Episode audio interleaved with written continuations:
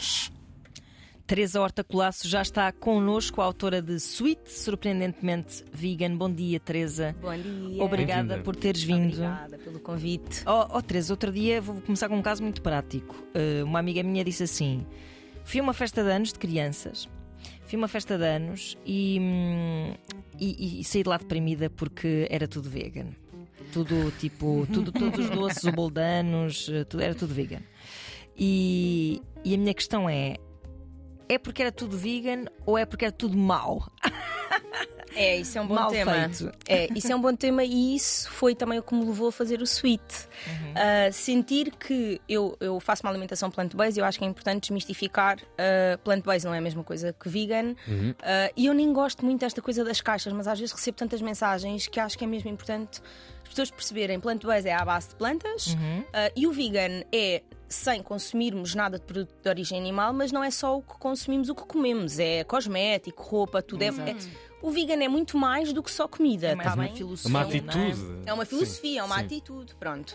Ah, e o meu objetivo aqui não é ah, julgar nunca o que é que é melhor ou pior, cada um faz aquilo que, que quer.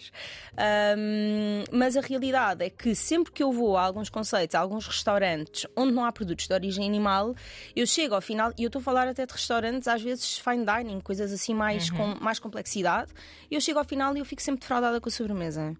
Sempre, falta-me sempre qualquer coisa, a textura não é boa, o sabor não é bom, e depois há esta tendência de querermos associar este tipo de sobremesas e de bolos a coisas saudáveis, que é uma coisa que me aborrece também. Pois, aí está. Eu acho que também Pois é. reside aí o segredo de tudo isto. Não é? Ah, o que é saudável é mau e o que é doce não é saudável e o que. e- enfim, e depois também essa ditadura do que é que é ah, saudável que está muito enviesada também, parece Exatamente. não é? Sim, sim, completamente enviesada. E, e o meu objetivo com o Sweet era para já desmistificar um bocado esta questão de ah, eu tenho que ser eh, vegetariano ou vegano ou, ou o que quer que seja para fazer uma receita sem ovos. Não, não tenho. Eu posso simplesmente abrir a minha despensa e por acaso eu nem tenho ovos em casa e vou ao Sweet e eu tenho uma receita incrível de paquecas americanas que não levam ovos. Uau. Por que não? Levam fazer? o quê? Qual é a página? É que há, há aqui um- uma situação que é o contexto histórico de um país, por exemplo, no caso dos ovos, para dar o exemplo dos ovos, a doçaria portuguesa é totalmente viciada em ovos, mas é uma é, questão é verdade. já milenar, pronto. É, é, e ainda Sim. bem que estás a falar nisso, porque eu falo disso no Sweet. Que nós temos séculos de história, e não é só em Portugal, é Yeah. no mundo inteiro da pastelaria dita tradicional, que tem os ovos, a manteiga, o leite, as natas, mas não há nem décadas de história da pastelaria sem produtos de origem animal.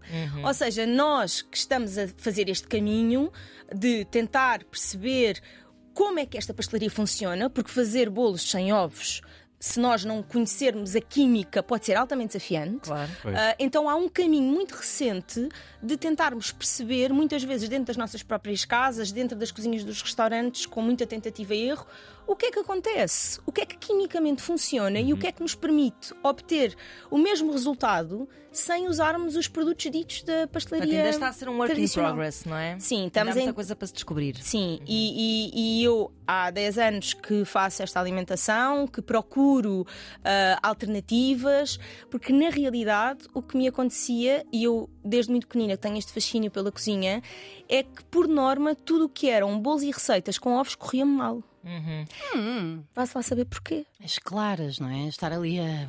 Às vezes, o ovo é um, é um alimento difícil de dominar. Eu não é? sei, a realidade é que aquilo me corria mal. Eu hoje em dia dou por mim, eu fiz este desafio há pouco tempo que foi, ai, vou fazer um bolo, porque muitos dos bolos que eu faço aquilo já é um bocado inventado, porque eu já conheço a química da coisa e eu sei o que é que eu tenho que fazer. Deixa-me lá ver se eu consigo fazer isto. Com ovos? Ao contrário, Ah! deixa-me cá perder a cabeça e usar ovos. Como é que corre? Mal! Uau! Se cá foste uma galinha numa vida anterior e sentes-te mal. Estar a usar os. Primeira coisa que me veio à cabeça, honestamente. Mas corre-me mal e eu pensei assim, bem, ok, eu vou entregar, vou desistir ah, e acho que ah, ah, a cozinha sem produtos de origem animal acaba por ser, embora eu, como é óbvio, entretanto já estudei e já estive a trabalhar em restaurantes e, e- e conheço um bocadinho ah, e sei um bocadinho da, da outra cozinha, mas realmente a cozinha sem produtos de origem animal é muito mais óbvia e fácil para mim. E aqui também sem. eh, por exemplo, açúcar. Hum. Está aqui ou não está? Vejo que usas a agave, a geleia da agave, não é? Sim. Ah, então, eu quis, porque lá está, esse livro é para chegar ao maior número de pessoas possível. Eu não quero uh, que as pessoas sintam, ah, eu não posso comprar este livro porque qualquer coisa. Então eu quis pôr todo o tipo de receitas com todo o tipo de açúcares. Okay. Portanto, vamos ter receitas com açúcar branco, receitas com açúcar amarelo, com açúcar mascavado, com agave, com geleia de arroz, com maple syrup. Uhum. Portanto, o objetivo é realmente as pessoas conseguirem. Tem muitas receitas sem glúten também. Okay. Uh, tanto que quando as pessoas abrem no início do livro, existe uma tabela com o índice de todas as receitas, uhum. onde as pessoas podem ver um check do que é que aquela receita tem ou não Os tem. símbolos, que depois o livro explica-se um bocadinho nesse sentido, ensina-se a ser lido. Sim, porque acho que é importante nós. Eu não queria que fosse só um livro de receitas, eu queria que desse alguma literacia alimentar às pessoas. Eu queria que as pessoas percebessem, porque às vezes eu, eu publico muitas receitas e as pessoas perguntam: ai, ah, receitas normalmente que eu publico são todas sim, veganas sim. no sentido de, de, não terem ovos nem leite. E muitas vezes as pessoas perguntam: Ah, mas tem ovos? E eu anteriormente já disse que era vegana. Ou seja, eu percebo que há alguma confusão. As pessoas ah, às vezes claro, não conseguem. Muito, então não, há. não é? Sim, sim, sim. E eu achei que era importante dar esta literacia às pessoas e informar, não só dar receitas, mas dar informação. Que é para as pessoas também poderem depois, no seu dia a dia, ter a vida hum, facilitada. Aliás, diria até, de forma quase polémica, talvez hoje 70% da restauração portuguesa, o grosso da restauração portuguesa, ainda está muito desajustada uh, de conhecer o que é que é a situação de alguém que entra, um cliente que entra e que diz que é mas... vegano e que lhe querem espetar uma omelete. A Tânia Graça, sempre que vou jantar fora com ela, nós pedimos bifes e não sei o quê, para ela é, ah, sei lá, batatas. Exato. Batatas e arroz. Batatas e temos ali uma beterraba, não sei. É verdade. Ela, ah. é, isso é mesmo verdade. E eu, um, eu, eu tive a trabalhar numa cozinha Uhum. E eu senti, quando entrava alguém que não comia nem carne nem peixe, eu por acaso estava lá na cozinha e pronto, a coisa meio que ficava facilitada porque eu esfregava as mãos e aquilo para mim era incrível. A oportunidade com a mise en place que a cozinha já tem, poder yeah. criar uma experiência uhum. para aquela pessoa que fizesse sentido.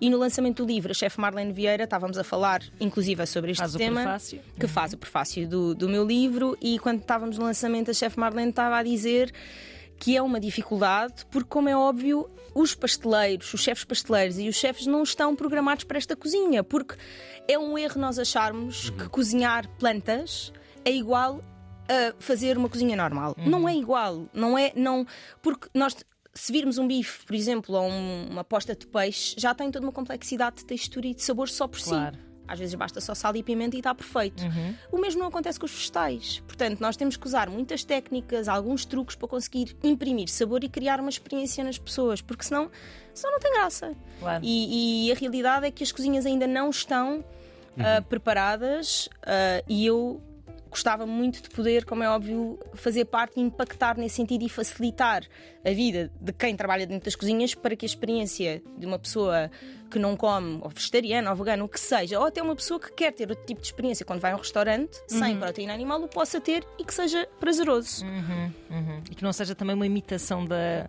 Porque é a tendência pois, é essa. Pois, replicar. Não só não se respeita essas questões, não é? De, de, pá, da, da, da, forma como é que os, os alimentos se comportam, não é? Porque, como tu dizias, uma posta de peixe ou um, um bife é uma coisa relativamente previsível, já de tão entranhada que está na nossa cultura. Mas há aqui uma questão que, que preciso te colocar, que é, tu tens dois filhos, até aparece aqui a tua bonita família no teu livro, e os garotos estão constantemente a ser assediados por toda a sorte de porcarias. Basta passearem nos, correios, nos, nos corredores dos supermercados. Nos, para... correios também. Hoje em dia vendem tudo. Vendem quer raspadinha, é quer chocolate. Como é que tu geres isso? Porque há uma parte de ser miúdo que também passa um bocado pela diversão que é claro. comer uma porcaria de vez Como é que controlas a face Pringle da vida dos teus filhos? Então é assim, eu tento em casa que haja um, uma democracia. Uhum.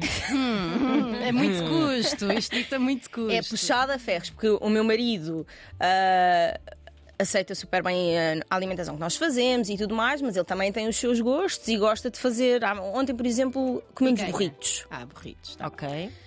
E eu, como burrito, eu não preciso de carne, porque aquilo já tem lá tudo o que é preciso, assim, não é? Sim. E eu estava a dizer: olha, mas não leves carne, mas vamos fazer. Pronto, ele quis levar e eu pensei.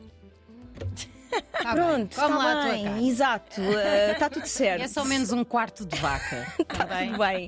Uh, ou seja, eu tento dar-lhes ferramentas, ou seja, não uh, fechar demasiado uhum. e dar-lhes ferramentas para que eles fora de casa consigam perceber que há coisas que são ok e há outras que são demais. Uhum. Uh, sendo que às vezes não resulta.